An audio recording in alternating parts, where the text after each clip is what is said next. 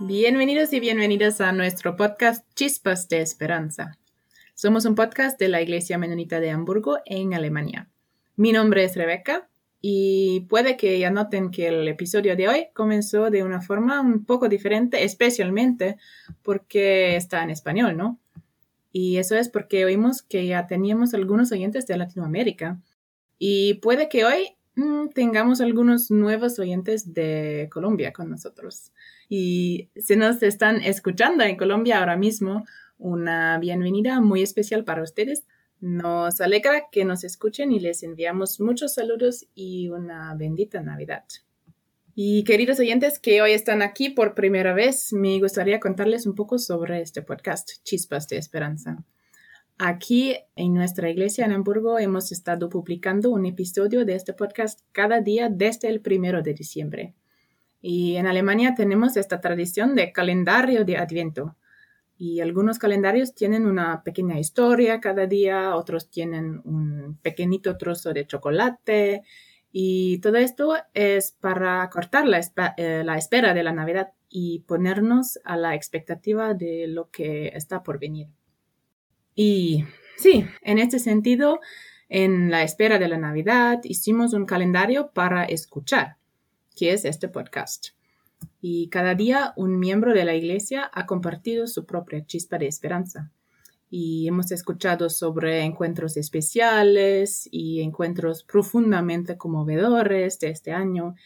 Y hemos escuchado sobre las estrellas en las ventanas como signos de esperanza en esta temporada muy oscura, o por lo menos aquí en Alemania es muy oscura.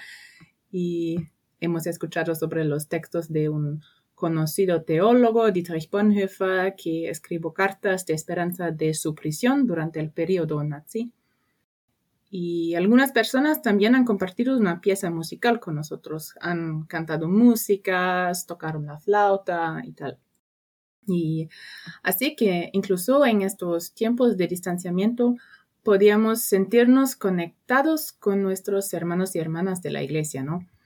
pero no solo sentimos conectados con nuestros hermanos y hermanas aquí en Alemania, sino también con ustedes, queridos hermanos y hermanas en Colombia. Y con alegría recibimos aquí ya a Andrés Pacheco Lozano, María León y Daniel Serrano Bernal ya en varios eventos para saber de ustedes, ¿no? Y así fue como escuchamos sus historias en diferentes lugares ya y los talleres del Día Comunitario de las Menonitas aquí en Alemania, en nuestras reuniones generales de nuestra conferencia AMG y en otros, o uno otro servicio ya.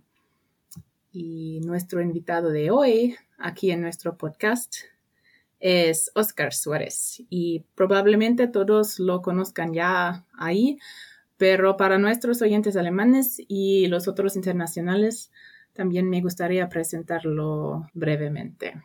Oscar es miembro de la Iglesia Menonita de Ibagué y representante de los menonitas latinoamericanos en el grupo de jóvenes anabautistas. Sí, y se llama YAPS también, ¿no? Y el grupo que representa los intereses de los jóvenes menonitas a nivel del Congreso Mundial Menonito. Y un gran bienvenido a Oscar. Hola. Hola Rebeca, muchas gracias por la invitación y muchas gracias por la presentación también. ¿Cómo estás, Oscar? ¿Y dónde estás? Bien, bien, gracias Rebeca, estoy muy bien. Espero que tú también. Sí, gracias. Qué bueno, me alegra mucho. Eh, estoy en este momento en la ciudad de Ibagué, una ciudad muy cerca a Bogotá, eh, bueno, a 180 kilómetros de, desde Bogotá. Y me encuentro en mi casa, vivo en un segundo piso. Eh, debajo de mí está la panadería familiar que tenemos. Quizás escuchen algunos sonidos mientras grabamos este podcast. Eh, se encuentra pues eh, mi familia trabajando, pero eh, me alegra mucho poder saludarles y poder compartir un poco de esperanza también. Perfecto, muchas gracias. ¿Cómo es la situación de corona con ustedes en este momento? Bueno, pues la situación sigue en aumento, han habido varios casos, cada semana pues siguen aumentando los casos, pues también con ello algunas, algunas muertes lamentablemente. Sin embargo, pues el país está abierto, la economía pues está en un proceso de reactivación y no tenemos, digamos, como mayores restricciones, pero pues se pide desde, los gobiernos locales y el gobierno nacional, pues que tengamos eh, cuidado, que nos cuidemos, que usemos la mascarilla y que evitemos eh, pues la aglomeración de personas. Aún así, creo que ya estamos de alguna manera avanzando en el tema de reactivación económica, en nuestras iglesias algunas están empezando a reunir de a poquitos, de 5 personas, 10 personas, sin dejar de lado eh, las reuniones virtuales. Entonces ahí estamos, poco a poco, quizás saliendo de esta crisis. Mm, pero generalmente mejorando, ¿así? Sí, así es. Eh, generalmente estamos un poquito mejor.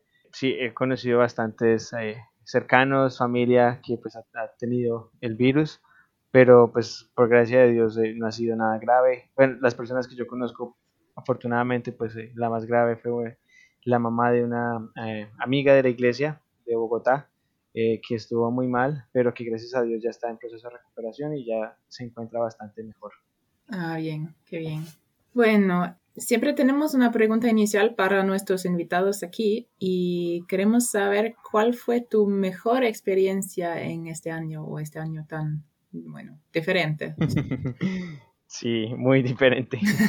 bueno, eh, durante este año, eh, pues yo creo que es bueno, me parece, es, muy bueno hablar de lo bonito en un contexto pues de, dificultad, ¿no? Porque pues quizás mencionemos algo y, y no tengo el mismo significado sin mencionar porque lo fue.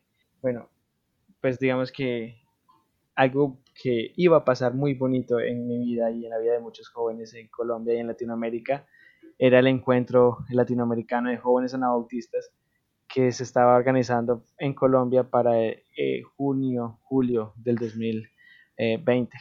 Bueno, pues desafortunadamente no se pudo hacer y eh, esto pues eh, llevó a que personalmente tuviera una crisis emocional porque sentía que era mi culpa de alguna manera y que eh, sentía que quizás no era eh, una persona apta para trabajar en todas estas cuestiones, eh, en, esta, en, este proceso de organización. Fue un poco difícil para mí. bueno, y eso sumándole también otros procesos a nivel nacional. actualmente estoy coordinando la Red Nacional de Jóvenes Menonitas en Colombia y también teníamos muchísimos planes, muchísimas actividades pensadas, eh, encuentros nacionales, encuentros regionales de jóvenes, pero pues lamentablemente por toda la situación eh, no, no se pudieron llevar a cabo y esto también ayudó a que me sintiera como, como que no era eh, una persona apta para estar en, estos, en estas posiciones de liderazgo. Fue, fue algo pues, que, que, de verdad me, me afectó un poco.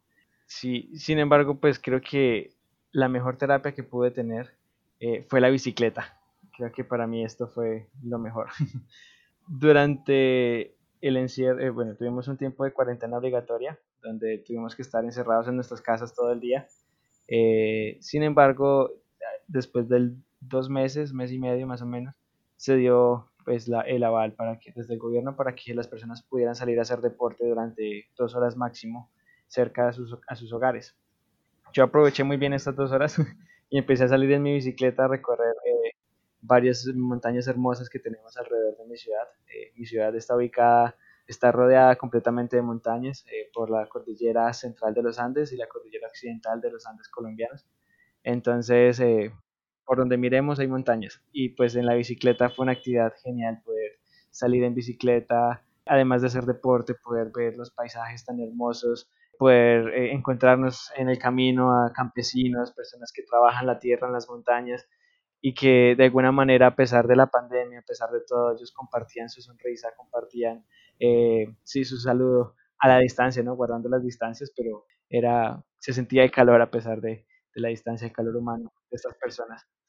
Entonces, para mí, sí, la bicicleta fue algo que me ayudó a, entender un poco, eh, pues que este proceso se está viendo a nivel mundial, a nivel global, y que no es mi culpa que muchas de esas cosas no se pudieran realizar, sino que, pues, pasó, pero también, digamos, durante la pandemia, eh, vino a mi mente varias veces el versículo que dice que para los que aman a Dios, todas las cosas son para bien.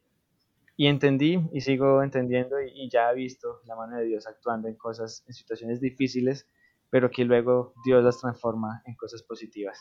Ay, qué bien. Y, chévere tus viajes ahí, ¿no? Te envidio.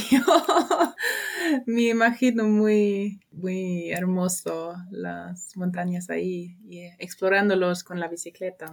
Sí, fue súper bonito poder conocer paisajes internos que tengo muy cerca a mi casa realmente y nunca los había visto porque no había tenido quizás el tiempo para, para poder disfrutar de esos paisajes. Y caben dos horas para disfrutar. Bueno, a veces me tomaba una horita más, pero, pero siempre, eh, siempre se disfrutaba muchísimo poder hacer esta actividad. Ay, qué bien, qué bien. Muy, muy chévere. Entonces, ah, ¿qué chispa de esperanza nos trajiste? Pues mi chispa de esperanza es eh, que podemos encontrar a Dios en los paisajes, podemos encontrar a Dios en las personas, eh, que están cerca de nosotros y que quizás no, no estamos tan conscientes de su presencia algunas veces como lo son en mi caso eh, los campesinos que rodean pues, eh, la ciudad, en las montañas, que trabajan en las montañas. Y yo creo que sí, mi, chispa de esperanza para compartir hoy es este versículo que dice que eh, para los que aman a Dios todas las cosas son para bien. Sí, y quizás con este versículo lo he vivido muchas veces anteriormente eh, donde en situaciones muy difíciles, como una vez, eh, bueno, eh, en Colombia pues el servicio militar es obligatorio y los jóvenes que no tienen el documento, los militares a veces se los pide y en el 2015 los militares, mientras yo viajaba de una ciudad hacia Bogotá, los militares detuvieron el vehículo en el que viajaba, me pidieron ese documento y como no lo tenía, me bajaron del bus y cortaron con mis ilusiones de viajar. Ese, esa vez iba viajando hacia Bolivia para conocer la iglesia anabautista en Bolivia. Eh, bueno, afortunadamente después de esta jornada pude salir de, esas bases militares eh, y pude viajar al otro día a, Bolivia. Y bueno, esa para mí fue una situación quizás de las más traumáticas en mi vida, pues, porque fue como muy, muy intenso estar detenido como si fuera un delincuente, llevado a unas bases militares eh, y ser obligado a quedarme, incluso a, cortar mi cabello y a uniformarme para pertenecer al, al, ejército. Eh, y bueno, pues soy objetor de conciencia y realmente eso no va con mi estilo de vida y nunca me gustaría eh, portar un arma ni un uniforme. y esa situación que viví, pues yo decía, Dios mío, ¿por qué? ¿Por qué si tú me diste todo, tú fuiste quien concretaste que, que, se pudiera hacer el viaje a Bolivia en menos de dos semanas, porque antes de esas dos semanas no tenía un peso para comprar el tiquete, no tenía absolutamente nada. Y en menos de dos semanas Dios arregló todo para que una persona eh, me ayudara con los tiquetes, otra persona me ayudara con otro dinero y finalmente poder viajar. Eh, y yo me preguntaba, pero ¿por qué? si, tú, si tú tienes el control de todo, ¿por qué permitiste que primero eh, pase algo bueno y luego entonces algo negativo? pero después entendí que esas cosas, por más malas que sean, eh, Dios eh, las toma y las convierte en cosas que nos benefician y son para bien para nosotros. Eh, luego de eso, pude contar esta historia a otros jóvenes que me encontré en el Congreso Mundial Menonita en el 2015. y pues estos jóvenes, algunos de estos jóvenes, al escuchar mi relato, me invitaron a ir a Chile a poder participar de un encuentro de jóvenes allá.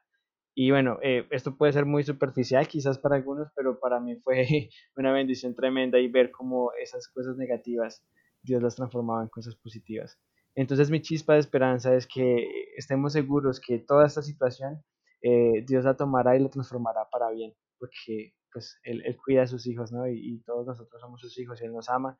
Y de alguna manera entonces las situaciones que ahora creemos muy difíciles de levantarnos, que creemos que son eh, súper complicadas, de seguro Dios tomará esos, esos, eh, estos momentos y los convertirá en cosas sorprendentes para cada uno de nosotros. Wow, qué historia. Y espero que podamos darle la bienvenida a este podcast un otro momento para contarnos más sobre este tema, porque creo que tienes mucho más para, para contarnos. Muchas gracias, Oscar. Muchas gracias por tomarte tiempo y para contar sobre tu chispa de esperanza. Y hasta entonces, a ti y a todos nuestros oyentes, una bendita Navidad y un feliz año nuevo. Muchas gracias, Rebeca, por la invitación. Eh, muchas gracias a la Iglesia Menonita de Hamburgo. Fue un saludo cordial desde Ibagué y les envío un fuerte abrazo a todos los quienes escuchan este podcast y que sea Dios eh, dando esperanza también a cada uno de nosotros. de las diferentes maneras en que él sabe hacerlo. Un abrazo. Un abrazo, chao.